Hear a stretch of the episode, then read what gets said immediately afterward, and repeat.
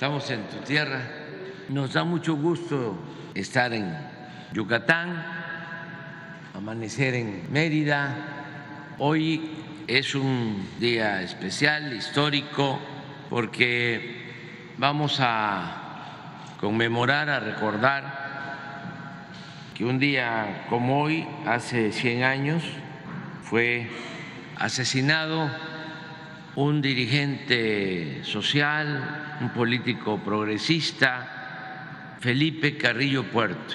Este año de 2024 lo vamos a dedicar a Felipe Carrillo Puerto. Va a ser un aniversario luctuoso y al mismo tiempo un homenaje permanente, porque Felipe Carrillo Puerto defendió a los mayas, y además de impulsar el desarrollo en Yucatán en beneficio de la gente humilde, en beneficio de la gente pobre, es precursor de la defensa de los derechos de las mujeres.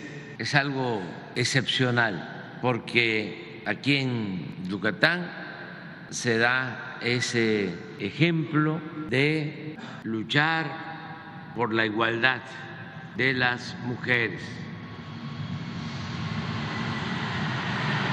él, su hermana,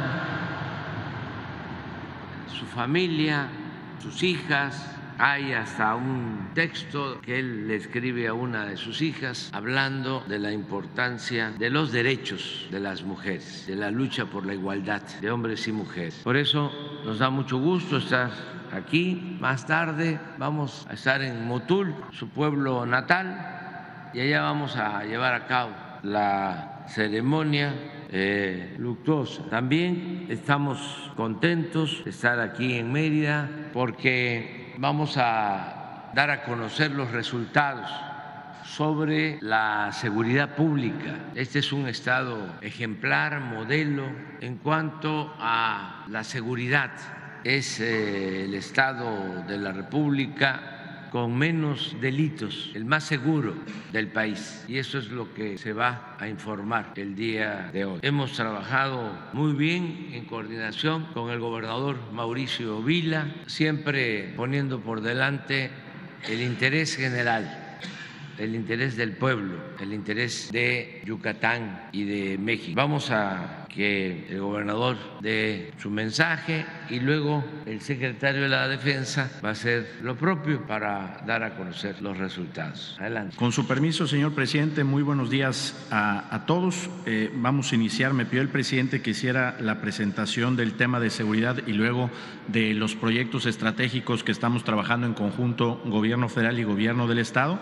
Y bueno, pues la estrategia de seguridad, si me ayudan con la primera lámina, pues está basada en cuatro ejes principales, ¿no? La primera, más y mejor infraestructura de videovigilancia. La segunda, más y mejores condiciones laborales para nuestros cuerpos policíacos. La tercera, el impulso a las acciones de prevención del delito. Y la cuarta, y muy importante, la coordinación con los órdenes, demás órdenes de gobierno, especialmente el Ejército, la Marina y la Guardia Nacional. ¿Cómo vamos con los principales indicadores eh, de seguridad? Si me ayudan con la siguiente. Pues Yucatán es el primer lugar en el índice de paz 2023 del Instituto para la Economía y la Paz es el estado con la menor incidencia delictiva de todo el país y también el año 2022 fue el año con la menor incidencia delictiva de nuestra historia y la buena noticia es que los datos de hasta enero parece que el 2023 va a ser aún mejor que el 2022. Eh, somos el estado con menos saqueos, cero saqueos, el primer estado con menos víctimas de homicidio doloso en el país, el estado con el menor número de secuestros, cero secuestros en el 2023 y también el estado con el menor robo a vehículos. Eh, según los datos de la encuesta nacional de victimización y percepción de seguridad pública del INEGI en 2023, la Secretaría de Seguridad Pública de Yucatán ocupa el primer lugar en el índice de desempeño efectivo, también ocupa el primer lugar en el índice de confianza entre las policías del país, ocupamos también el segundo lugar con menos robos a casa habitación y el cuarto lugar con menos casos de extorsión. También Yucatán durante varios meses del año ha sido el primer lugar con menor percepción de inseguridad, segundo lugar con menor percepción de inseguridad a las mujeres, primer lugar de desempeño de la Policía Estatal y también contamos con un número de policías adecuado por cada 100 mil habitantes. Eh, le comentaba al presidente que estamos eh, muy contentos porque la Secretaría de Seguridad Pública obtuvo este año eh, la certificación triple arco que otorga la, la Comisión de Acreditación para Agencias de Aplicación de la Ley, que es un organismo internacional CALEA, y nos dieron el triple arco porque certificamos a la Secretaría de Seguridad Pública Estatal en el programa de aplicación de la ley, en los centros de comunicación y también en las academias de entrenamiento. Siguiente, por favor. ¿Cómo lo hemos hecho? Siguiente, por favor.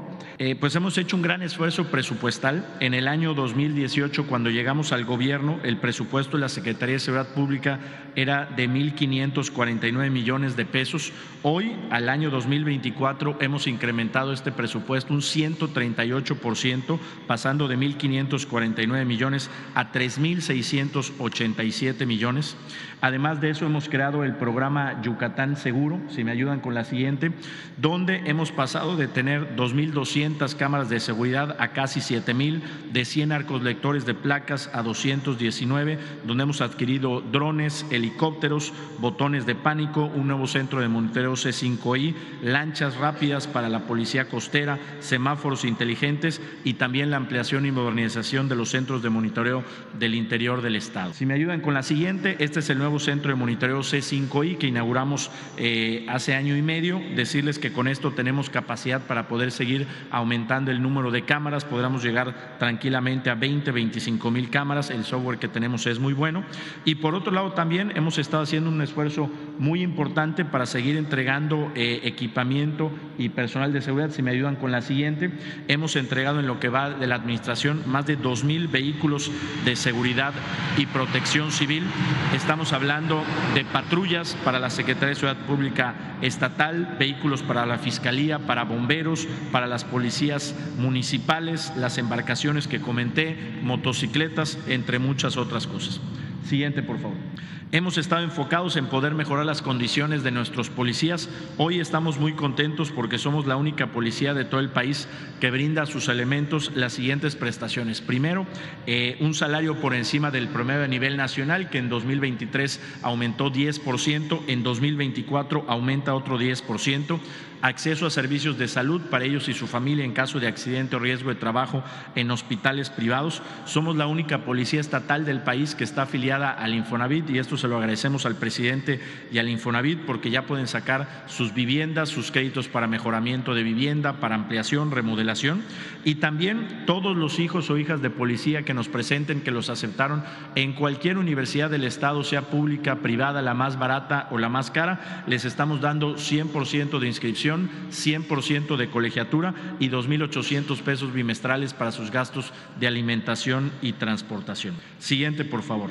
En el tema de la fiscalía hemos estado aumentándole también el presupuesto. Este año vamos a tener eh, eh, un eh, aumento importante personal, especialmente en el tema de ministerios públicos, y hemos creado cinco nuevas unidades de especialización en la fiscalía.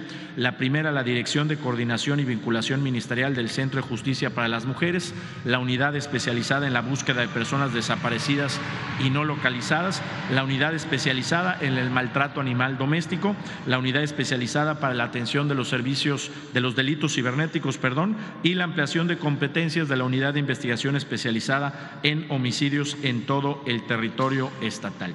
Eh, la Mesa para Construcción de la Paz, donde hemos estado eh, participando, y también el Grupo de Trabajo Multidisciplinario de Justicia aquí en Yucatán que tenemos, donde nos juntamos eh, Secretaría de Ciudad Pública, Fiscalía y Poder Judicial para pues unificar criterios y tener mejores probabilidades de obtener sentencias condenatorias. Trabajando muy de la mano con el Ejército, la Marina y la Guardia Nacional en la vigilancia de los tramos del tramo 3 y tramo 4 del Tren Maya, donde hemos estado trabajando pues de manera muy estrecha. Y pues por supuesto agradecer siempre, aprovechando que está el general secretario, que está también eh, el jefe de Estado Mayor de la Marina y también el comandante de la Guardia Nacional, pues esto que logramos en Yucatán es resultado del trabajo en equipo, de la coordinación entre gobierno federal, gobierno estatal y ayuntamientos y por supuesto pues agradecerles todo el apoyo que siempre nos brindan y por supuesto también a la Secretaría de Ciudad Pública eh, Federal, donde pues la secretaria Rosa Isela y la secretaria de Gobernación también siempre están muy en contacto cuando se genera algún tipo de situación en Yucatán. Y bueno, pues eh, eso sería el tema de seguridad, señor presidente, y pasaríamos rápidamente al tema de los proyectos estratégicos que estamos trabajando aquí en Yucatán. Son proyectos muy importantes. Si nos vamos con la siguiente, eh, el primero sería la ampliación del puerto de altura de Progreso, donde queremos eh, aumentar el calado, el ancho del canal de navegación, crear una plataforma que pase de 32 a 72 hectáreas. Aquí, señor presidente, ya con la Secretaría de Marina debemos de estar, pues ya nada de que nos otorguen la cesión parcial de derechos. Los 3.063 millones de pesos van a ser recurso estatal. Este recurso ya lo tenemos reservado, así que pues esperemos que a finales de este mes o principios de febrero podamos iniciar con estas importantísimas obras que van a hacer al Estado mucho más competitivo. El otro tema importante, siguiente por favor, es la construcción de las dos nuevas plantas de ciclón combinado que está haciendo la Comisión Federal de Electricidad por instrucciones de usted, señor presidente, la Mérida 4 y la Valladolid 1. Estamos hablando de la Mérida 4 de 499 megawatts, la Valladolid 1 de 1020 megawatts. Aquí estamos hablando de una inversión entre las dos de más de 1.200 millones de dólares. Y aquí la buena noticia, señor presidente, es que la planta Mérida 4 ya tiene un avance del 74% y la planta de Valladolid tiene un avance ya del 72%, pues con lo cual este año, como fueron sus instrucciones, van a estar eh, concluidas, lo cual es una gran noticia para Yucatán, ya que esto nos viene a garantizar pues el abasto de energía eléctrica para los próximos 20, 25 años. Siguiente, por favor. Eh, la ampliación del ducto de gas natural, que es una inversión de 1.500 millones de dólares, que aquí pues es una eh, pues ampliación que viene desde Zempoala hasta Yucatán con la ampliación del ducto de Mayacán. Aquí pues ya la Comisión Federal de Electricidad está también ya por firmar el contrato para que esto se convierta en una realidad y podamos tener el gas natural que necesitamos en Yucatán para volvernos más competitivos y para bajar los costos de la generación de energía eléctrica. Siguiente, por favor. Bueno, el tren Maya, que es es un proyecto que aquí en Yucatán hemos apoyado desde el primer momento. Nosotros estamos convencidos de que un medio de transporte rápido y eficiente que nos permita traer parte de los millones de turistas que llegan a Cancún y la Riviera Maya, sin duda es un proyecto que nos genera desarrollo económico, que nos genera empleo y que aporta para Yucatán. Y por supuesto también eh, recordar que el tren Maya es también un tren de carga que se une con el proyecto del tren transísmico y que nos da a Yucatán la posibilidad y nos abre la puerta con el Pacífico para que las mercancías que vienen de Asia puedan llegar eh, a Salina Cruz, meterse al transísmico, conectarse con el tren Maya y llegar a Yucatán, poder transformar aquí los productos con la energía,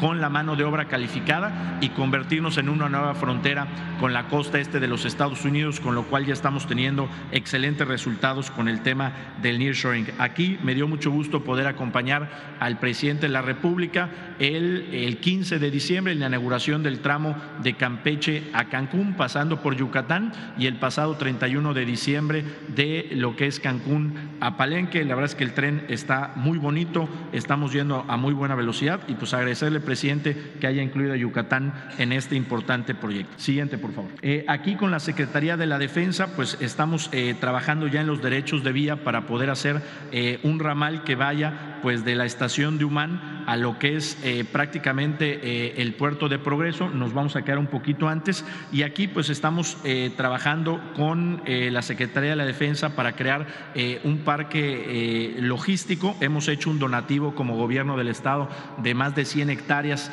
a la Secretaría de la Defensa para que se pueda instalar ahí ese parque logístico. Y siguiente, por favor, aquí estamos trabajando en el Polo Tecnológico del Bienestar, también con la Secretaría de Economía. Este, señor presidente, le agradecemos mucho porque va a ser un parque con incentivos fiscales especiales como los que se tienen en Oaxaca, son los 10 parques de Oaxaca y el onceavo que va a estar aquí en Yucatán. Y aquí pues ya estamos en los trámites finales con la Secretaría de Economía y con la Secretaría de Hacienda para poder también pues tener estos incentivos fiscales que nos permitan pues tener mucho mejores posibilidades de tener desarrollo económico en Yucatán. Siguiente, por favor. Aquí, señor presidente, pues eh, agradecer eh, la construcción del Parque de la Plancha por instrucciones de usted a la Secretaría de la Defensa. Eh, lo platicamos un poquito ahorita en la reunión previa. Ha sido un éxito el Parque de la Plancha. El parque está lleno todos los días. Está pues prácticamente ya funcionando al 100% de su capacidad. Y bueno, pues la verdad es que este parque no le pide nada a ningún otro parque del país. Estamos convencidos de que este es el mejor parque de todo México. Estamos hablando de una superficie de prácticamente 22 hectáreas y pues la verdad es que vamos a seguir eh, trabajando en coordinación de la Secretaría de la Defensa para pues lograr que este parque pues sea lo que es el día de hoy, ¿no? Que es un espacio de convivencia familiar, muchos niños, muchos jóvenes, muchas familias en un espacio pues la verdad que está eh, pues de primer nivel que no le pide nada a ningún otro parque del país. Siguiente, por favor. Aquí, presidente, comentarle que eh, usted y la Secretaría de la Defensa, ahí mismo en el Parque de la Plancha, eh, nos donaron dos andenes que se encontraban abandonados, con lo cual vamos a hacer la ampliación de lo que era la Escuela de Artes de Yucatán, ahora la Universidad de las Artes de Yucatán. Esto, presidente, lo vamos estar inaugurando la próxima semana. Eh, ya prácticamente está terminada la obra, estamos en la parte del equipamiento y esto nos va a permitir pues que una de las instituciones públicas más solicitadas de todo el país en temas de cultura, que es la UNAI, la Universidad de las Artes de Yucatán, pueda incrementar su capacidad de 400 a 1.500 alumnos en los próximos ciclos escolares y que además podamos tener nuevas carreras como cine, artes visuales, podamos tener biblioteca y todas las, eh, pues ahora sí que instalaciones adecuadas que se requieren hoy en día. Siguiente, por favor. Y bueno, presidente, también trabajando en conjunto con su gobierno, logramos poner en marcha el YETRAM, que es este nuevo eh, sistema de transporte público que estamos impulsando en Yucatán, un vehículo que va a convertirse en la primera ruta 100% eléctrica del país. Bueno, ya se convirtió en la primera ruta 100% eléctrica del país, un vehículo que tiene todas las bondades de un tranvía, toda la flexibilidad del autobús. Y bueno, el 16, eh, el 15 de diciembre, junto con usted, dimos el banderazo de la ruta que va desde el Parque de la Plancha hasta la estación del tren Maya del Tella, que ha estado operando con regularidad de ese día. Y el 30 de diciembre hicimos ya el inicio de la ruta desde, eh, desde el Parque de la Plancha, el Parque de Mejorada en el centro y el municipio de Canacín.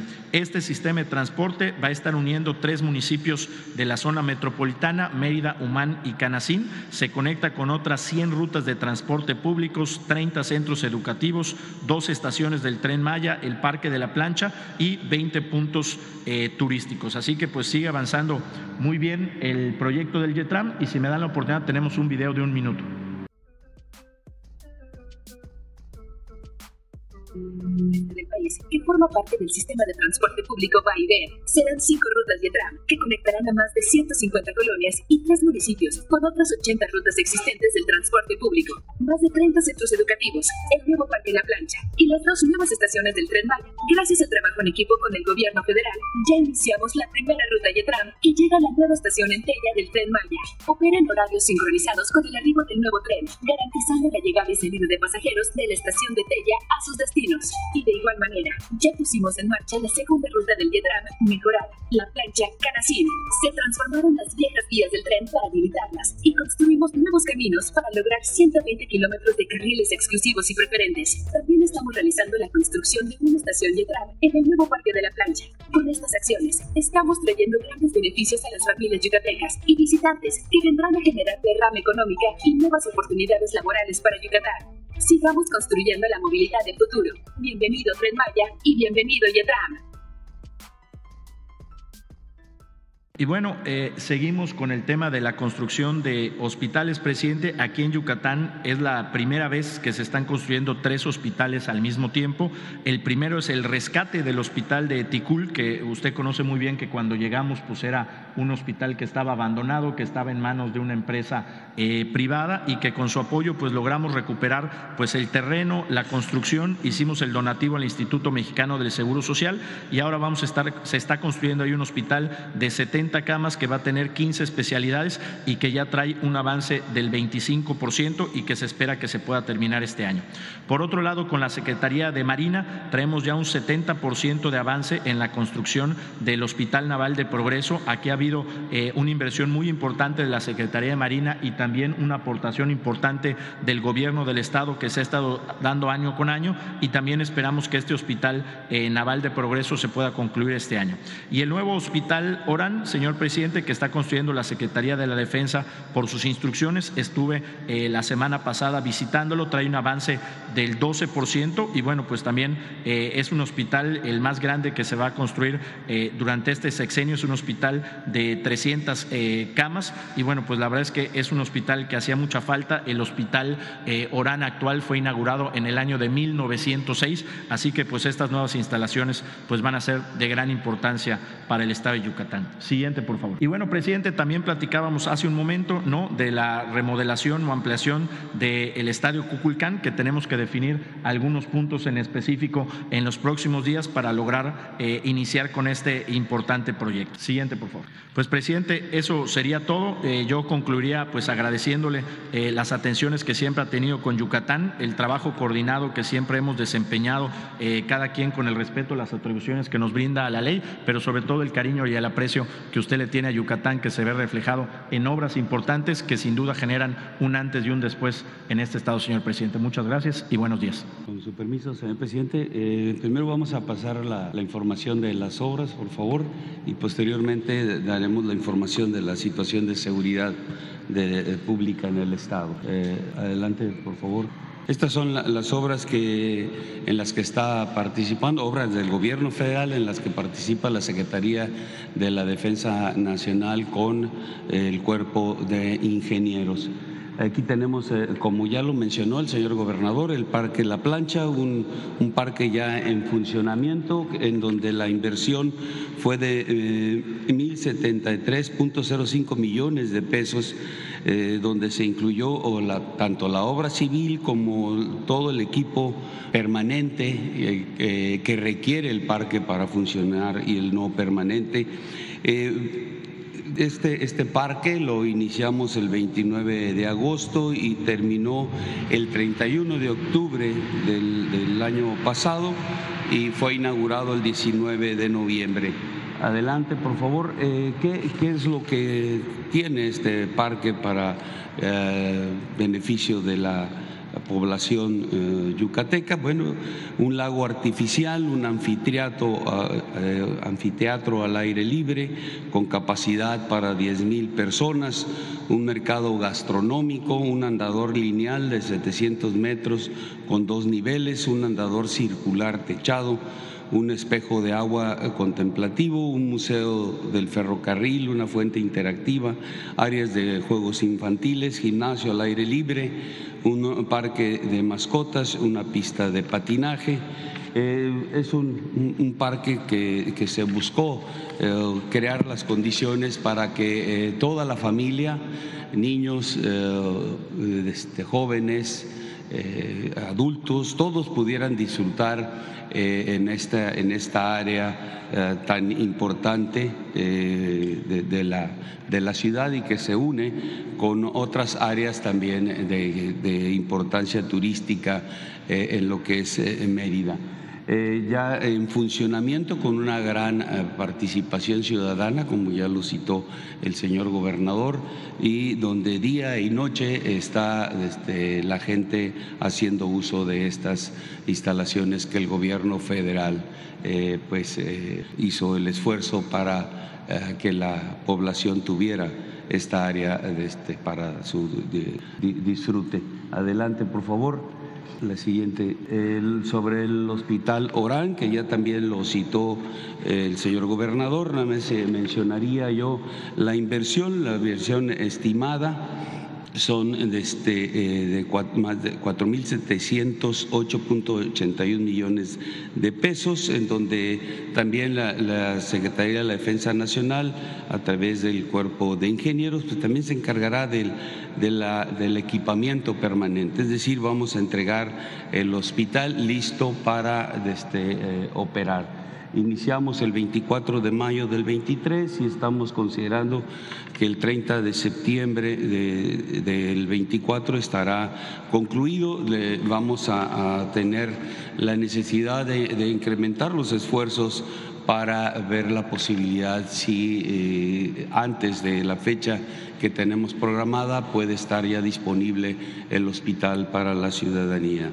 Eh, aquí, vemos en la siguiente lámina los, lo que va a, lo que contempla el proyecto, un edificio de consulta externa con tres niveles, eh, el edificio de medicina física y rehabilitación, medicina preventiva y, eh, y epidemiológica inhaloterapia, clínica de, labio y paladar hendido, clínica de la mujer, geriatría, cuidados paliativos y nefrología, un edificio más para terapia intensiva neonatal, obstétrica, tocología, tococirugía, unidad de, eh, quirúrgica, eh, un edificio para neonatología de tres niveles, otro también de tres niveles para ginecobstetricia y uno más para pediatría. Este hospital dará atención en 31 especialidades y nueve subespecialidades. Un, proyecto importante que, como lo citó el señor gobernador, pues es, es el más grande. Adelante, por favor.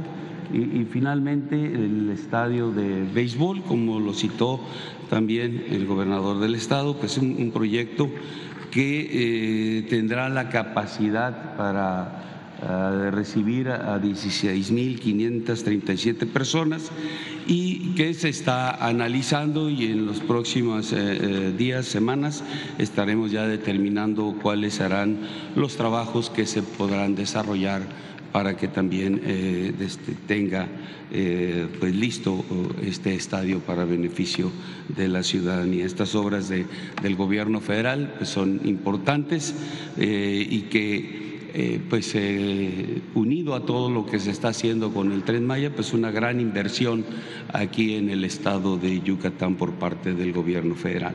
Pasamos a la situación de, seguridad eh, pública en el estado de Yucatán. Tenemos que el estado cuenta con 2.3 millones de habitantes y el 53% de ellos, 1.2 millones, están concentrados eh, en los municipios de Mérida, Canacín y Valladolid. Eh, la incidencia delictiva, eh, ustedes verán aquí en esta lámina, es pues muy reducida. La trata de personas tiene el 13 lugar a nivel nacional con una ah, tendencia hacia la baja y el robo a casa habitación, el 28 lugar, con la misma tendencia, eh, el robo de vehículos, homicidios dolosos en 32 lugar, al igual que delitos de impacto eh, y una tendencia hacia la baja. El robo de transportes está en 29 lugares y su tendencia hacia la alza, pero ahorita vamos a ver en, las gráficas cómo los números son sumamente reducidos y se, se establece en incremento, pero eh, es un incremento mínimo. La extorsión también tiene el 31 lugar y una tendencia hacia la alza. Ahorita vamos a observar las, las gráficas. En la trata de personas, este eh, delito, como mencioné, 13 lugar, tendencia hacia la baja en noviembre que es la última información que tenemos de acuerdo a los datos que proporciona el Secretariado Ejecutivo del Sistema Nacional de Seguridad Pública, pues no, no hubo este delito y ustedes ven aquí en el acumulado anual el, comportamiento. ¿no? Eh, el 2020 fue el año que más han tenido este delito, 20, 21, 5, 22, 2, el 23, ninguno. El robo a casa habitación eh, eventos delictivos, 28 lugares a nivel nacional, los números también aquí se observan en la lámina, mucho, muy reducidos.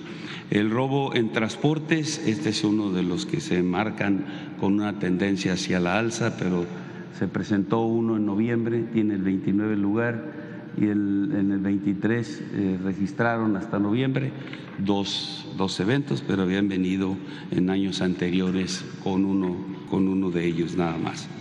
La extorsión, de igual manera, eh, no tuvieron en noviembre ninguno, la tendencia se marca hacia la alza, pero aquí tenemos los números, en el 22, 10 delitos de extorsión registrados, en el 23, 13, la tendencia efectivamente está hacia, la, hacia el alza, pero pues, el número es muy reducido.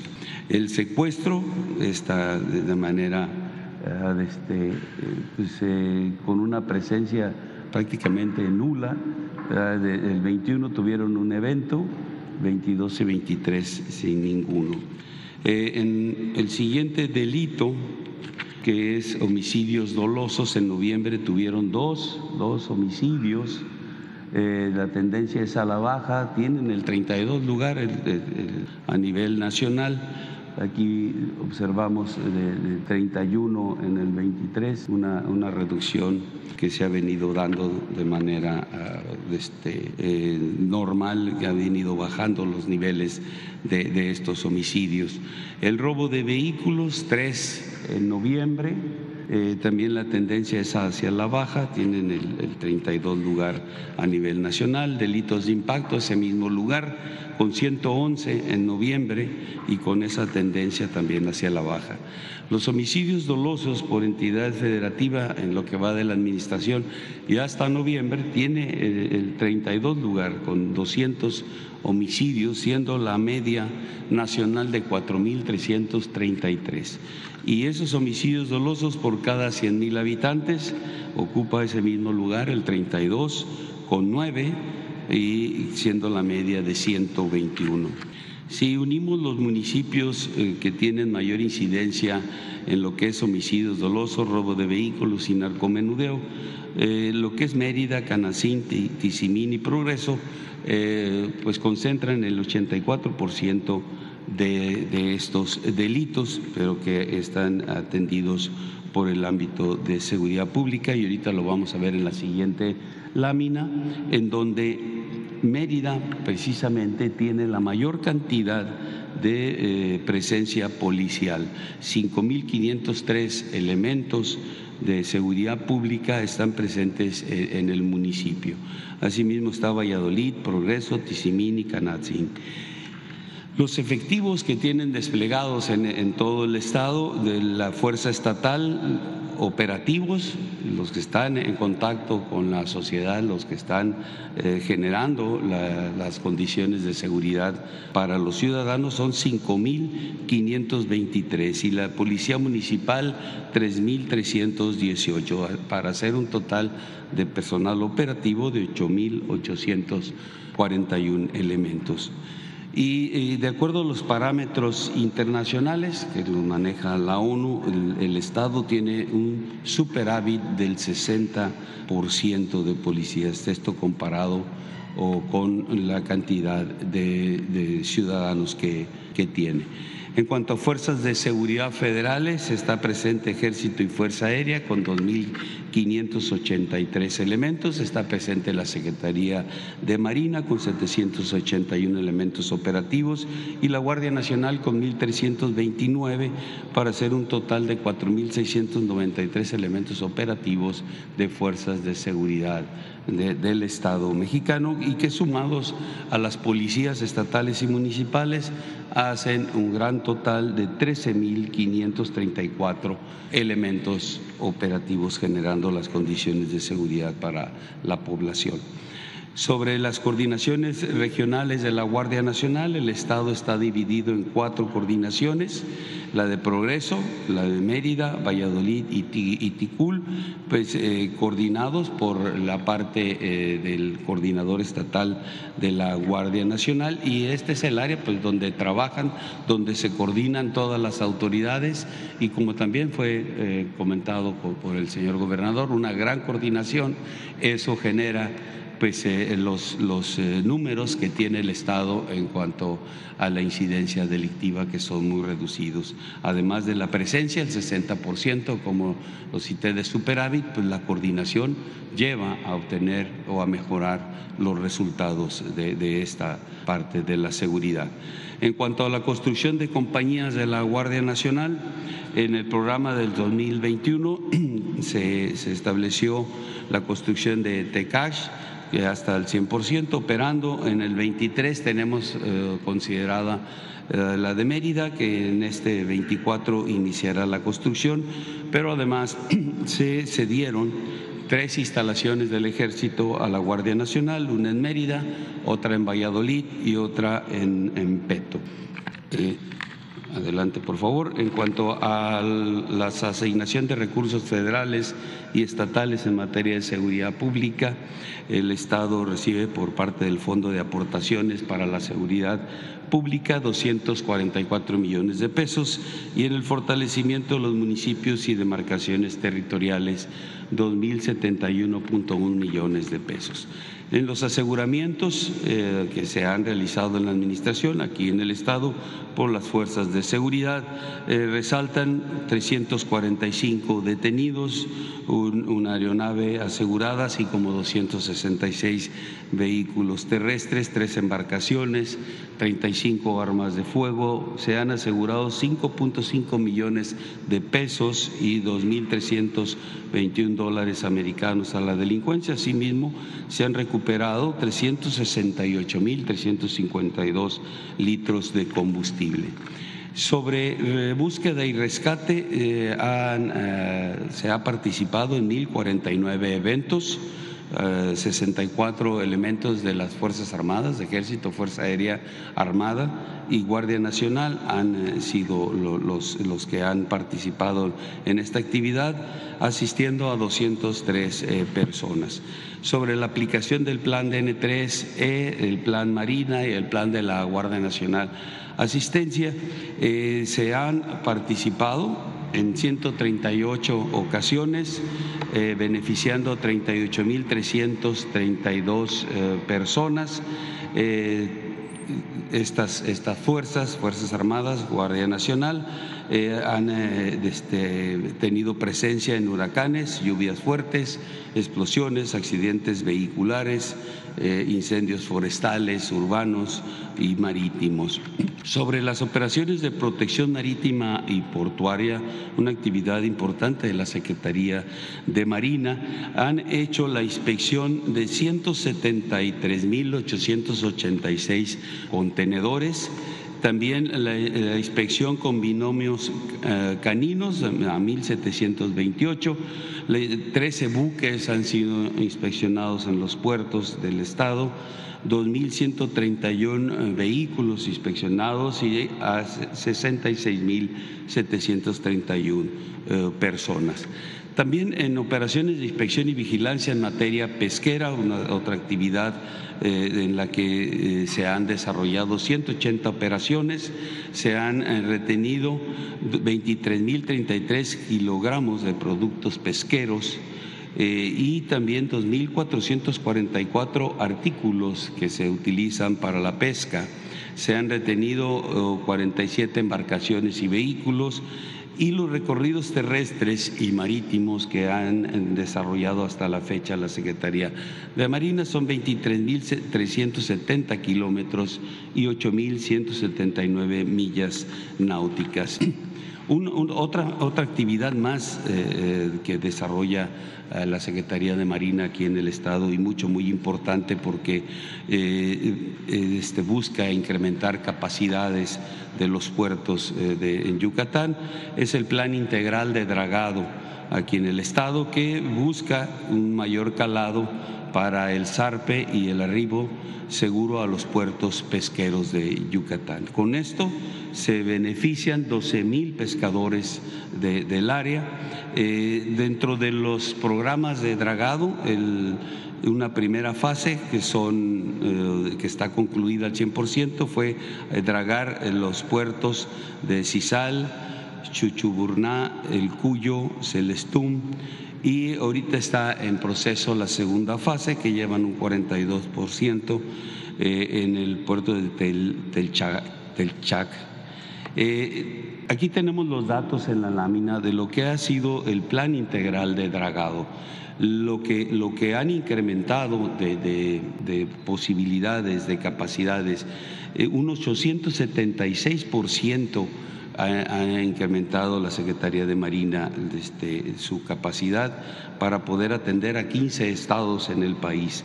Eh, tienen actualmente 35 dragas y han eh, podido este, extraer 23 millones de metros cúbicos de, en todo esto que, hacen en el dragado. Un trabajo importante que da capacidades eh, a, los diferentes puertos, a los ríos, al desasolve de los ríos, un trabajo que coadyuva también al desarrollo de la nación. Es todo, señor presidente. Muchas gracias. Bueno, pues vamos, empezamos por acá. Pero tú eres de Yucatán, con él empezamos. Sí. Ok, presidente. Muchas gracias, presidente. Arturo Valadez, de CIPSE Noticias, Yucatán. Eh, para preguntarle o comentarle, eh, se ha visto una reducción en el índice de pobreza a nivel nacional. Sin embargo, Yucatán ha reportado un avance mucho mayor, tres veces mayor. La pregunta directamente es, ¿usted a qué, a qué considera, a qué debe, cree que se debe esta situación? La reducción de la pobreza. Así es. Bueno, se debe a varios factores. Eh, primero, que hay eh, crecimiento económico en Yucatán. Es de los estados del país con más crecimiento económico. Yo creo que eso se percibe. Segundo, de que han mejorado las condiciones de vida y de trabajo.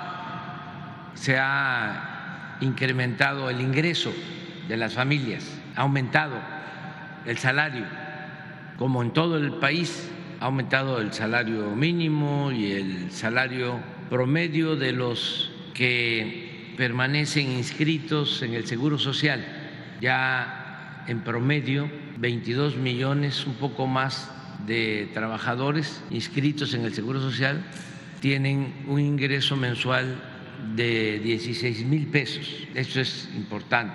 También eh, le ayuda mucho a Yucatán la inversión pública como no se veía en muchos eh, sexenios. Imaginemos lo que significa la inversión pública en el tren Maya. Esto es empleo, ingresos, bienestar. Eh, las dos plantas que se están construyendo de ciclo combinado para que no falte la energía eléctrica, los trabajos en el puerto de progreso, las obras que se están realizando en las zonas arqueológicas, lo de la plancha, todo lo que es inversión pública. Agreguen también, porque hay que reconocerlo, que los eh, hermanos migrantes yucatecos de los pueblos de Tecash, de otros lugares que trabajan en Estados Unidos, en San Francisco, le están enviando remesas como nunca. Esto está sucediendo a nivel nacional. Este año que terminó, el estimado que tenemos es de 63 mil 200 millones de dólares, lo que ingresó al país por el envío de las remesas, lo que envían nuestros paisanos a sus familiares. Entonces, todo esto se conjuga y hace que mejoren las condiciones de vida en Yucatán y se disminuya, se reduzca la pobreza. Y yo lo celebro porque en realidad es uno de los estados con más desarrollo económico y con más bienestar. Me faltó eh, agregar lo que es la inversión en programas de bienestar. Aquí tengo que el año pasado fueron 31.110 millones de pesos para programas de bienestar, la pensión a los adultos mayores, el Sembrando Vida, el apoyo a los estudiantes. Entonces, todo eso en su conjunto ha permitido que Yucatán sea de los estados con más avance en cuanto a disminución de pobreza y desigualdad económica y social. A eso lo atribuyo. Me da mucho gusto. ¿Y hay las condiciones para que este avance sea mucho mayor en un futuro? Sí, porque eh, se está construyendo una infraestructura que va a ayudar al desarrollo de Yucatán hacia adelante para el mediano, largo plazo. La ampliación del puerto de progreso es para adelante, eh, avanzar más en el comercio con la costa este de Estados Unidos.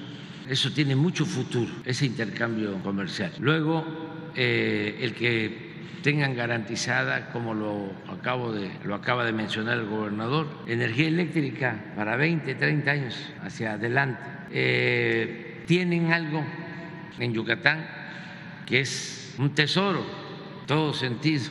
Las zonas arqueológicas, en particular Chichen Itza, es la zona más visitada del país por extranjeros. Imagínense el efecto que va a tener el que ahora pueden eh, internarse más turistas que lleguen a Cancún, a toda la región maya, a las zonas arqueológicas, ya no solo a Chichén, sino a Uxmal y a todas las zonas arqueológicas de eh, Yucatán.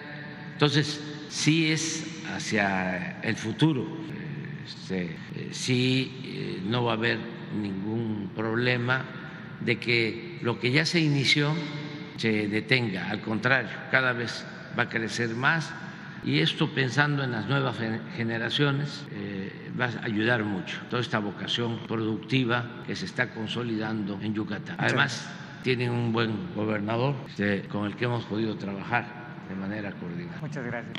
Ofrezco disculpa, pero... Todo muy bien, presidente. Feliz año, presidente. Muy buenos días.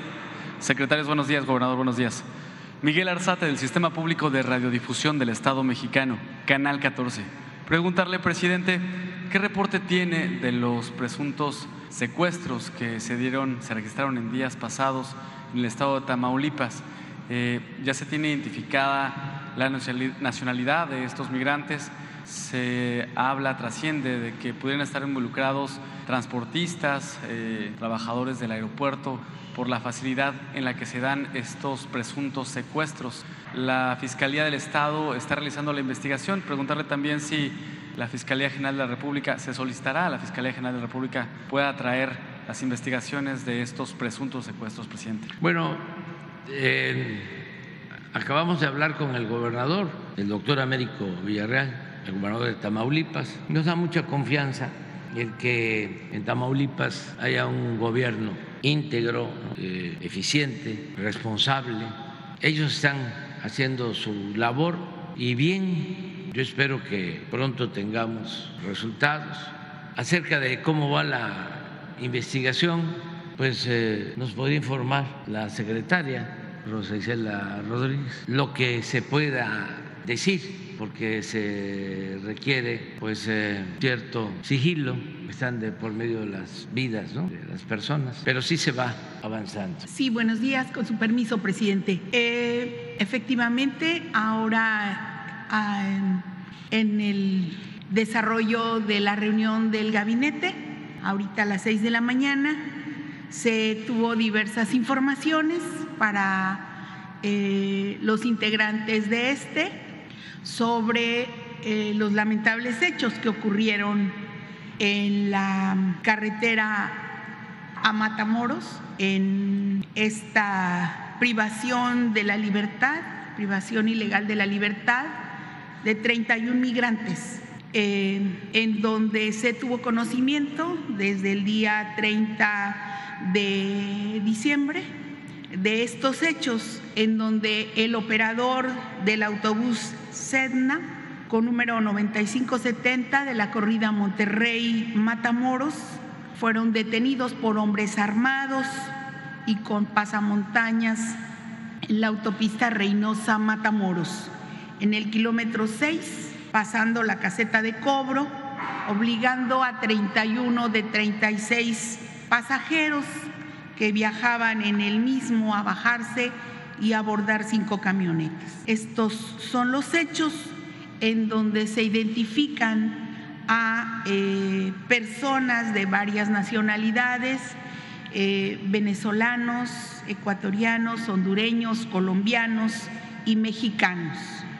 La, la, la Fiscalía del Estado de Tamaulipas está encabezando la investigación con el apoyo del Gobierno de México eh, en conjunto con autoridades de la Secretaría de la Defensa, de la Guardia Nacional, de la Secretaría de Marina, también está la Secretaría de Seguridad en el apoyo.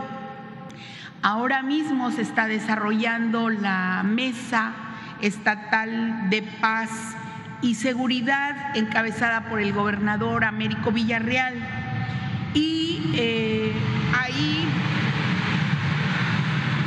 están eh, en la operación, en el operativo, para encontrar rápidamente a las personas que están eh, siendo buscadas y que son víctimas de este delito. Eh, decir que pues se han llevado a cabo varias acciones, entre ellas el seguimiento de los teléfonos para localizar a las personas que participaron y dar con los responsables eh, de este delito. También eh, el análisis de los, de los videos que quedaron en el autobús y que quedaron en el seguimiento, en las rutas de donde eh, se transportaban a los migrantes. Asimismo, se está en el rastreo, en la búsqueda con eh, la utilización de binomios caninos en diversos sitios. Hoy en la mañana nos eh, vimos cuáles eran las colonias en donde se presume que están ya siendo buscados. Eh, esperamos nosotros encontrar, como dijo el presidente, rápidamente la eh, ubicación de las víctimas. También pues está participando eh, el Instituto Nacional de Migración. También pues hay que decir que este tipo de eventos se daba con uno, dos, tres migrantes, pero este número en esa zona es eh, atípico, no es una cuestión que se esté dando eh, eh, frecuentemente, es una cuestión, pero nosotros tenemos confianza en que el operativo de búsqueda tendrá resultados. Esperemos más pronto que, que tarde los buenos resultados de esta búsqueda. Entonces seguimos Seguimos en los operativos y eh, pues la instrucción del señor presidente es dense prisa y esto es urgente. estamos nosotros realizando este trabajo. Sería cuánto. Muchas gracias. Gracias, presidente. Como un segundo tema, ha adelantado, presidente, en, días pasados que tras la construcción del tren Maya eh, se trabajará en la reparación de caminos, de carreteras que pudieron haber resultado dañados por el transporte de materiales, por ejemplo, balasto, aquí en el sureste. Allí adelantó que el, ejército mexicano estará participando en estas tareas. Preguntarle cuál será el plan para la reconstrucción de carreteras. ¿Será en la totalidad de todas las carreteras el ejército mexicano el que esté participando? ¿Cuál será el presupuesto? ¿Estará participando también la iniciativa privada? Preguntarle, presidente. Sí, em, como se sabe, se movieron muchos materiales de construcción para la realización del tren Maya. Si no me equivoco, nada más en balasto, que es una piedra muy sólida como fierro, que es la que se coloca en las vías para darle estabilidad al tren.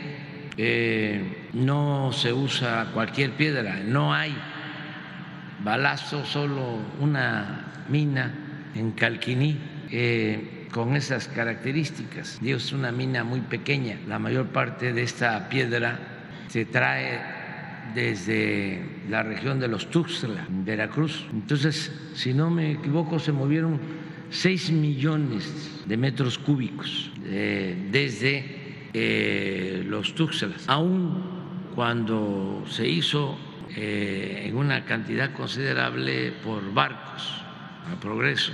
De todas maneras, eh, se resintieron carreteras, se afectaron carreteras. Ustedes van hoy de Espujil o de Escárcega a Chetumal, Huatulum, van a ver ahí no cientos, miles de camiones de carga, porque se está trabajando ese tramo.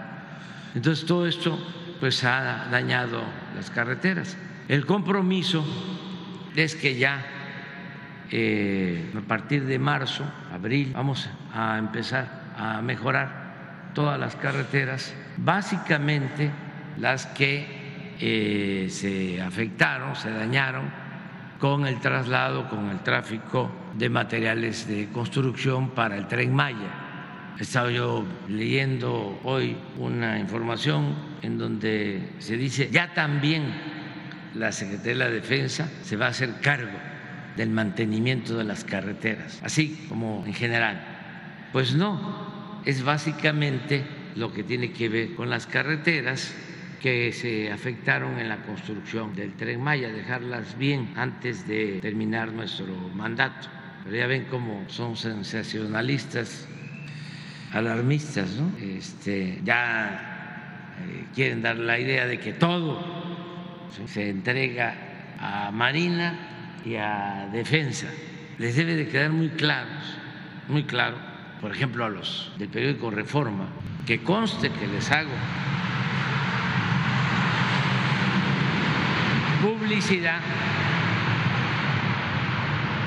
porque ya estaba muy bajo su tiraje, ya hay mucha gente que tenía suscripción con ese periódico y como se dedican a mentir mucho y son muy conservadores sus articulistas, no hay uno en el Reforma, un articulista que este, no hable mal de nosotros, no hay uno. Imagínense eh, la objetividad, el profesionalismo, eh, la independencia que existe en ese periódico. Bueno, se habla de que pues ya en todo está el ejército y la marina, pero debe de eh, entenderse de que nosotros llegamos al gobierno y encontramos pues un desastre en el funcionamiento del gobierno. Para decirlo de otra manera, o utilizando el símil del elefante. Nos encontramos un elefante echado, mañoso, reumático, que lo tuvimos que parar y a empujarlo para que caminara, porque el gobierno no estaba preparado para servir al pueblo. El gobierno era un facilitador para los negocios, las tranzas que se hacían arriba. El gobierno ayudaba en el intermediario para que unos cuantos traficantes de influencia se quedaran con bienes de la nación, con bienes del pueblo y con el presupuesto público. Esa era la función principal del gobierno. Las empresas constructoras muy echadas a perder aquí en Yucatán acaba de mencionarlo Mauricio, firmaron un convenio con un hospital en Ticul, un convenio, porque predominaban esos convenios público-privado y dejaron abandonada la construcción por años. Estoy hablando de una empresa. Bueno, ya que nos metimos a eso, otra empresa construyó un hospital aquí, en Mérida, un hospital que cuesta, porque ya se hizo un avalúo, 500 millones, y se iban a pagar por ese hospital 6 mil millones, una renta anual, también mediante esos convenios. Imagínense si buscábamos acabar con la corrupción y transformar al país y hacer las obras públicas que se necesitan ¿Qué hubiésemos hecho con esas empresas que no se les puede llamar constructoras, sino contratistas, en el mejor de los casos? ¿Qué hubiésemos hecho? sin los ingenieros militares. Con los ingenieros militares hicimos el aeropuerto de la Ciudad de México, el, aeropuerto Felipe Ángeles, en dos años y medio. Con, el aeropuerto, con los ingenieros militares hicimos el aeropuerto de Tulum en un año, cinco meses. Con los ingenieros militares hicimos la plancha en 18 meses. Con los ingenieros militares vamos a hacer el Hospital Orán, el más grande de México, de 300 camas, en año y medio, a lo mejor en menos, porque lo tenemos que inaugurar en septiembre de este año. Una inversión en ese hospital de casi 5 mil millones de pesos. Nos han ayudado mucho los ingenieros militares. Lo mismo la Secretaría de Marina en el manejo del puerto, en las obras de desasolve, también en la administración de aeropuertos. Ustedes a lo mejor eh, se enteraron de cómo al momento que detienen a García Luna en Estados Unidos empieza a hablarse de que tenía tanto control el narco, la delincuencia organizada, que ellos manejaban el aeropuerto de la Ciudad de México, no cualquier aeropuerto, el aeropuerto internacional Benito Juárez, lo controlaban. Eh, tenían una clave, no sé, 045, 3545, cuando se empezaba a hablar de que se aplicaba el operativo 3545, todo el mundo tenía que salirse o voltear a ver para otro lado y se paraba el aeropuerto y bajaban aviones con droga. Bueno, ¿quién maneja ahora el aeropuerto de la Ciudad de México? La Secretaría de Marina. Y podemos probar que ha habido una disminución considerable, no solo que ya no hay ese tráfico de droga en el aeropuerto, una una reducción considerable de robos, de maletas, porque hay más seguridad. Entonces, nos apoyamos en la Secretaría de la Defensa y en Marina, no es militarizar el país, es apoyarnos en dos instituciones que son pilares del Estado mexicano y que nos han ayudado mucho para eh, cumplir con nuestra responsabilidad de gobierno. Muy bien. Es aclarar eso.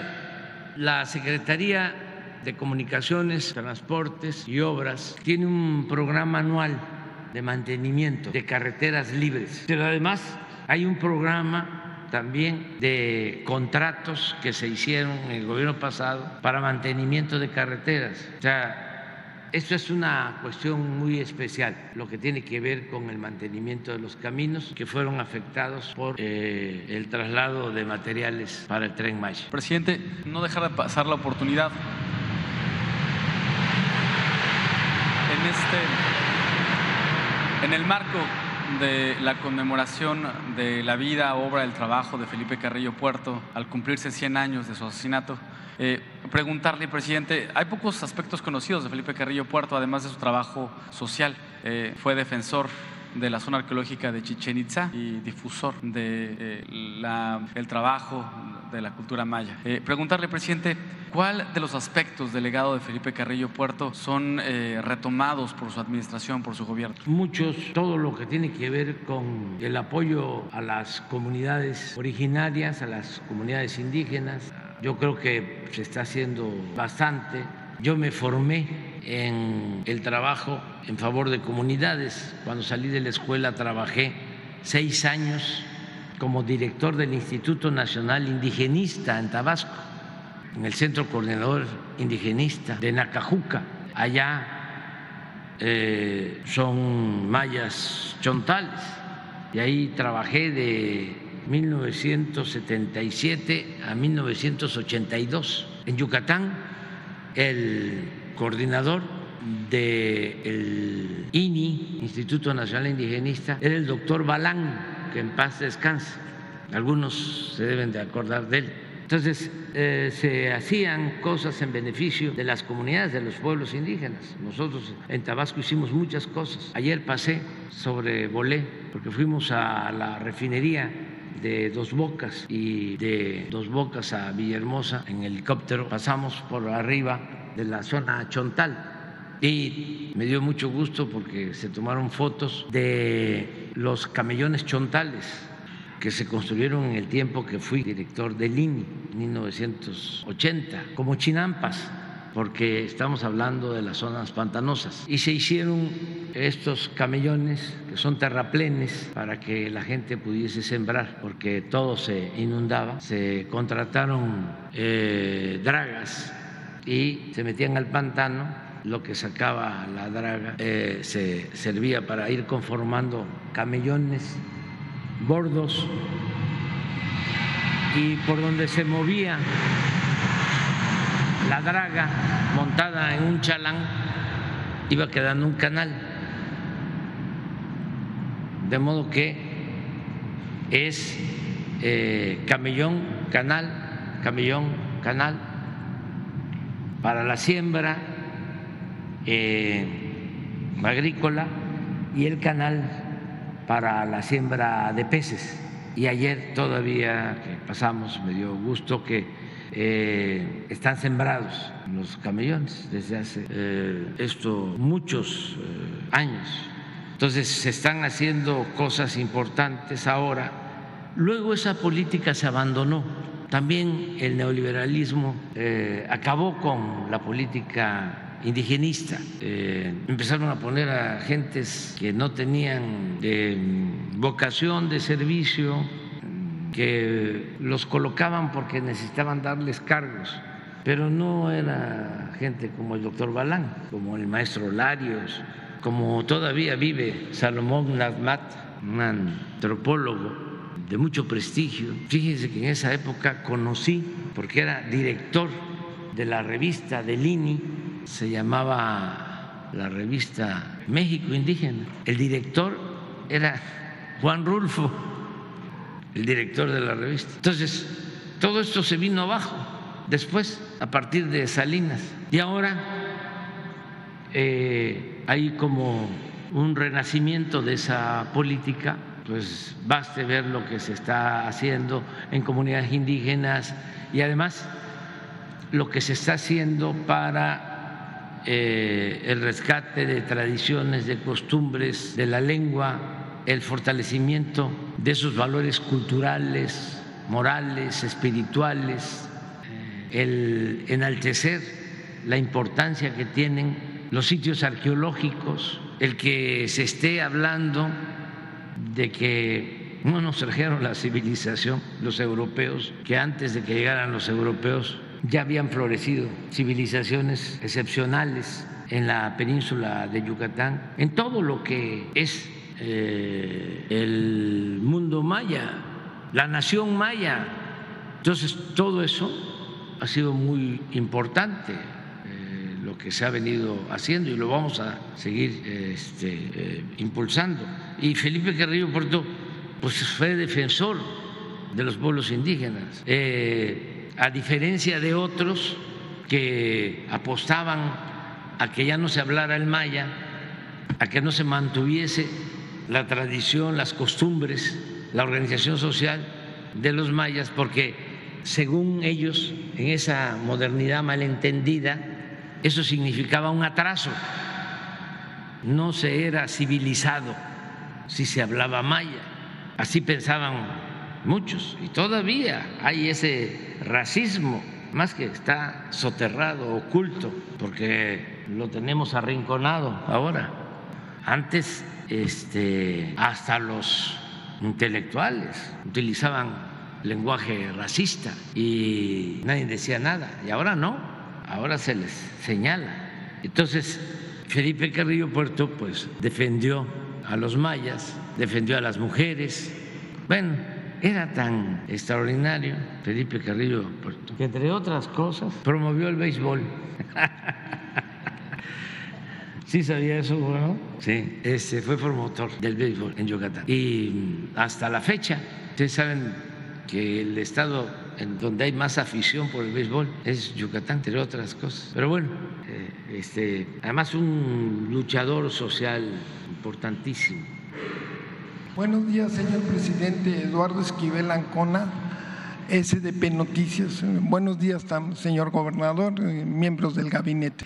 Eh, mi primera pregunta es, em, ahora con este decreto que se hizo para que la distribución y compra consolidada de medicinas por parte de Birmex, que es una eh, está a cargo de la Secretaría de la Defensa, se da por terminado el contrato que se tenía con LUNOPS para la compra consolidada de medicinas. No, queda abierto, pero se hizo un contrato con UNOPS y en común acuerdo se estableció que habían medicinas que a ellos ya les estaba costando trabajo conseguir y que eh, aceptaban que las adquiriera el gobierno federal, el sector salud de México, y se adquirieron ciertas claves aparte de las de UNOPS, pero sigue el contrato, sí, con el propósito de que siempre se tengan las medicinas y a buen precio y de calidad. Muchas gracias. En una segunda pregunta, eh, he estado, ahora que he estado aquí en mi tierra, en Yucatán, he visto que todavía existen haciendas enequeneras donde se trabaja el enequén, desfibradoras. Y, eh, mi pregunta sería, ¿qué, eh, ¿qué se podría hacer? Porque todavía tiene mercado. Obviamente que no como a principios del siglo pasado, que era que venían barcos de todo el mundo a comprar la, el enequén, el ki en maya, ¿no? Y pues todavía se pueden hacer muchas cosas. Me contaban los trabajadores que pues los sacos de café pues los prefieren así por lo orgánico. Es una es una, un textil orgánico que puede tener mucho futuro en, en varias cosas. La industria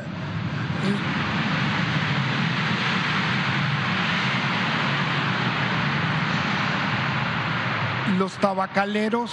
Nada más te interrumpo. Sí.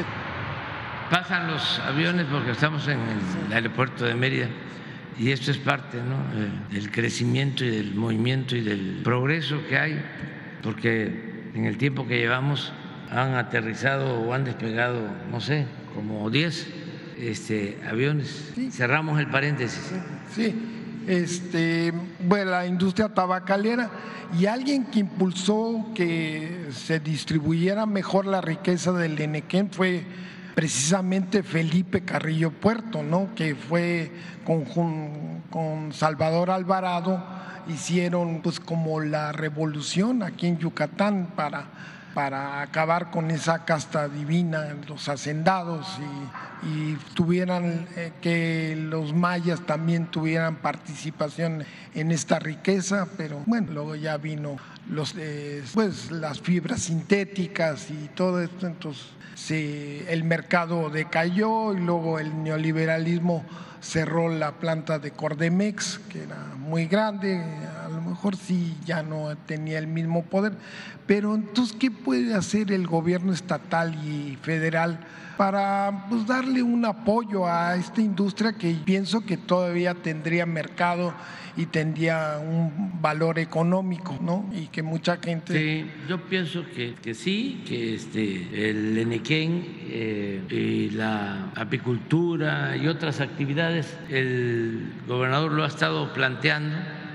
Eh, yo creo que hacia adelante se van a seguir consolidando proyectos productivos en toda la península.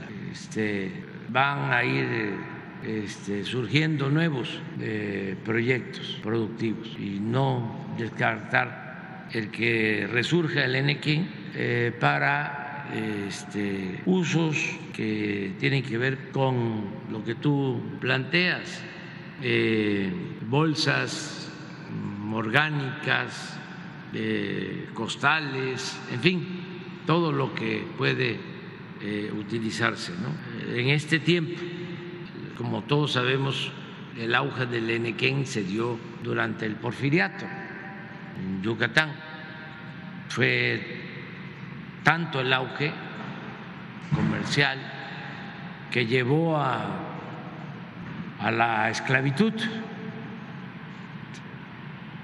El progreso de, Yucatán en ese entonces y del Enequén lamentablemente se produjo con el restablecimiento de la esclavitud que había en Yucatán, porque el cura Hidalgo, padre de nuestra patria, proclamó la abolición de la esclavitud en 1810, pero en Yucatán y en otros estados del país realmente la esclavitud se abolió en 1914, más de 100 años después de que se proclamó la abolición de la esclavitud en Guadalajara, en Jalisco, por el cura Hidalgo, porque existían las haciendas y habían peones acasillados.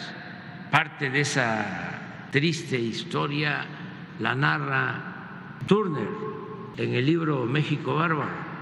Habla de Yucatán.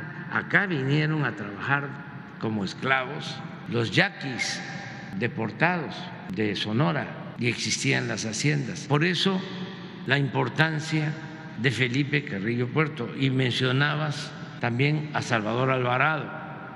Él no era originario de Yucatán, él era de Sinaloa, pero era un hombre también de avanzada. En esa época se luchó en beneficio del pueblo,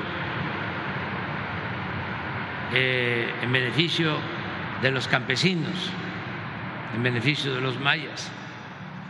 Y pues fue parte del movimiento revolucionario, porque Felipe Carrillo Puerto también estuvo en Morelos, se entrevistó con Emiliano Zapata en Milpalta y ayudó en el fraccionamiento o el deslinde de las tierras que se recuperaron, que estaban en manos de hacendados en Morelos. En eso participó Carrillo Puerto. Luego regresó a su estado y hizo historia. Entonces lo de Eleni Ken, pues ya en condiciones distintas. Nosotros queremos el progreso, ayer lo, lo decía, hablaba yo de eso, pero sin esclavitud progreso con justicia, modernidad forjada desde abajo y para todos, no una oligarquía privilegiada, no una casta divina, sino un México, un Yucatán con justicia, con igualdad, donde todos tengan la oportunidad de ser felices. Ese es nuestro ideal. Por eso tomamos la decisión de que este año sea el año nacional. No solo es en Yucatán, es en todo México, es el año de Felipe Carrillo Puerto. Y por eso también el aeropuerto de Tulum, que es uno de los aeropuertos más importantes, modernos de México, un aeropuerto internacional, lleva el nombre de Felipe Carrillo Puerto, para no olvidarnos de quienes han luchado en otros tiempos por la libertad y por la justicia y por la democracia. Entonces, eso es lo que estamos haciendo el día de hoy. Ya por último, este, tanto mi familia materna como mi familia paterna siempre han tenido mucha admiración por Felipe Carrillo Puerto. Mi abuelo materno fue diputado y presidente municipal de Mérida por el Partido Socialista del Sureste, eh, Joaquín Ancona Cámara, y un hermano de mi papá fue años presidente de la Asociación Carrillo Puerto y hasta escribió un libro, pero sentimos que no se ha dado la difusión correcta. Hay un, no he podido leer un libro que escribió Alma que se llama Peregrina porque no lo consigo, no hay en ningún lado. El libro de mi tío pues ya no lo están editando, este, pues tampoco se puede conseguir. Yo me gustaría regalarle uno, pero no lo tengo, o sea, este, solo lo tengo para mí. Y, este, y ha sido, Armando Bartra hizo un magnífico libro sobre Carrillo, eh, Felipe Carrillo Puerto, eh, también hay muchas cosas que se desconocen de, este prócer, ¿no? de su lucha del Partido Socialista del Sureste. Entonces hay muchas cosas que no se conocen. Eh, mm, también se está haciendo un festival Paitán, que porque es también el respeto a, la cultura maya, no, no solo es a Felipe a la personalidad de Felipe Carrillo Puerto, sino a la cultura maya. Él cuando en su cuando entró de gobernador lo hizo en maya, no habló en castellano.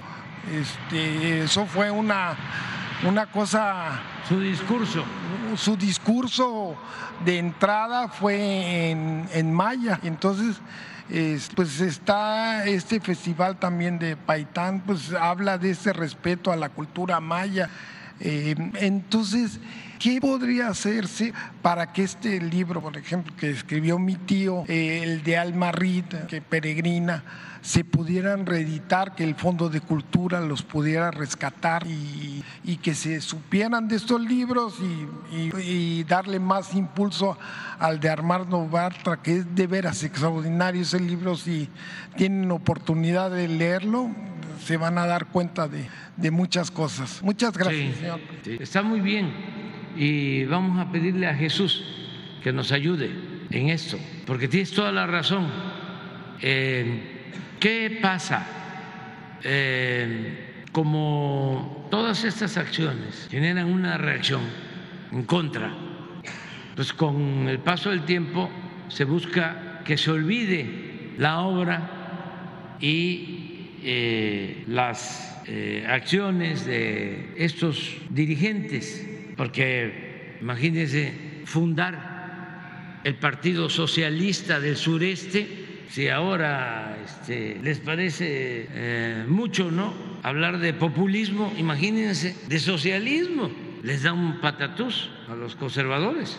Pero eso fue, él fundó el Partido Socialista del Sureste. Y eh, como se llevaron a cabo acciones en beneficio de los mayas, pues se generó una reacción opositora muy fuerte, muy conservadora. Luego se profundiza más esta lucha de progresistas y conservadores, porque el general Cárdenas también lleva a cabo en Yucatán el reparto agrario de las haciendas. Y entonces esto molesta mucho a los antiguos porfiristas o descendientes y se va olvidando o se quiere olvidar esa historia, no eh, dar a conocer nada sobre Salvador Alvarado, sobre Felipe Carrillo Puerto, sobre el Cárdenas. Son personajes vedados, pero nosotros no podemos olvidarlos si son defensores del pueblo. Es muy bueno lo que tú planteas. Se declara el año de Felipe Carrillo Puerto, pero a ver, en Yucatán y en México, ¿cuánto sabemos de lo que hizo Carrillo Puerto, muy poco. Entonces, sí, eh, vamos a hablar con Paco Ignacio Taibo para que este año también haya eh, reediciones de libros se difundan. Cuando los 500 años de eh, la independencia, los 200 años de independencia del país y los 500 años de la caída de, Nochitlan, el 21, se hizo una colección de 21 libros, 20 o 21, 21 para el 21 se llamó la colección. Y se editaron, sí, de grandes escritores, pero como más de un millón de ejemplares. Se entregaron a maestros y a ciudadanos, eh, a ver si hacemos algo. Este, para que se conozca más la obra de Felipe Carrillo. El fondo, sí. Entonces hay que hablar con Paco para ver qué tanto se, este, se tiró lo de y lo de Armando Bartra, que yo coincido, es un buen trabajo. fue el año pasado. Sí, sí, pero bueno, ya. ¿Qué les parece si nos vamos? Porque este, tenemos que ir a Motul. Eh, vamos allá a este eh, la secretaria dijo que hay eh, eventos, secuestros de dos a tres migrantes solamente en esta zona eh, de Tamaulipas o en qué otras unidades están pues reconociendo que hay secuestro migrante. En el norte siempre lo hemos dicho, de que el aumento en secuestros, por lo general nosotros logramos bajar considerablemente el delito de secuestros en el país. Eh, hemos eh, reducido la incidencia delictiva, menos robos, menos robos de vehículos, menos feminicidios. Hemos eh, reducido en un 20% de cuando llegamos a la fecha el delito de homicidio, 20% menos en cinco años. Y el secuestro en más de 70%. Y lo que tenemos de secuestro, en algunos casos, son secuestros de migrantes para extorsionarlos. Esto lo hemos eh, padecido en San Luis Potosí, por ejemplo, en la zona esa de Matehuala, que es San Luis Potosí, también en Nuevo León, en Coahuila y sobre todo en Tamaulipas. Lo que la secretaria explicó es que no se había dado solo en Matehuala hubo algo así, de un secuestro de 31 personas. Se habla de 35 o 36 y de 5 que no pudieron, este, que ya fueron liberados en el mismo acto y que quedaron 31. Ese es el dato. 31, 32. Y se está haciendo la investigación. Pero también eh, esto eh, debe de llevarnos a pensar que es muy importante cuidar a los migrantes y la mejor manera de cuidarlos es que tengamos más albergues de estancias, como lo estamos haciendo, en el sur sureste, porque el peligro es la travesía, no solo por secuestros, sino por accidentes de eh, autobuses, volcaduras, pierden la vida migrantes. Entonces estamos trabajando en esto todo el tiempo. A ver si no pones la para que no vaya a quedar la idea de que están subiendo los secuestros. No, están bajando, pero eh, de los pocos que tenemos, la de secuestro del año pasado, sí, la general, la nacional. Mire, desde que llegamos Aquí llegamos y hemos logrado esto. Es un 77.6% menos. Sin embargo, de estos 36 en un, mes, 35 aquí, 36, no alcanzo a ver qué meses, está hasta por acá a ver si no está. No, es enero, ¿no? Del 19, pero no, ah, noviembre, hasta noviembre. Estos 30 y aquí es 36 de noviembre del mes. De estos es posible que eh, algún número sean eh, migrantes de los secuestros en general por la extorsión de los traficantes de personas. ¿Es posible extorsión hacia los migrantes secuestrados? No sabemos, no podemos adelantar nada, pero sí hay extorsión a familiares que les hablan. En algunos casos es porque ya los migrantes consiguieron sus visas temporales o la cita para que les entreguen las visas temporales y como les importa llegar a la frontera, porque ya hicieron sus trámites, la detención es para eh, condicionarles su libertad a que tengan que pagar algo es una extorsión. Hay casos así, ¿no? Tenemos que esperar a ver eh, qué eh, resulta. Desde luego lo que deseamos es encontrarlos a todos sanos y salvos y estamos haciendo ese trabajo con el gobierno de Tamaulipas. Eh, se está reforzando la búsqueda con elementos de la Guardia Nacional y de la Secretaría de la Defensa, eh, muchos más elementos y helicópteros y todo lo que se necesite para apoyar al doctor Américo Villarreal y a la Fiscalía Estatal. venezolanos?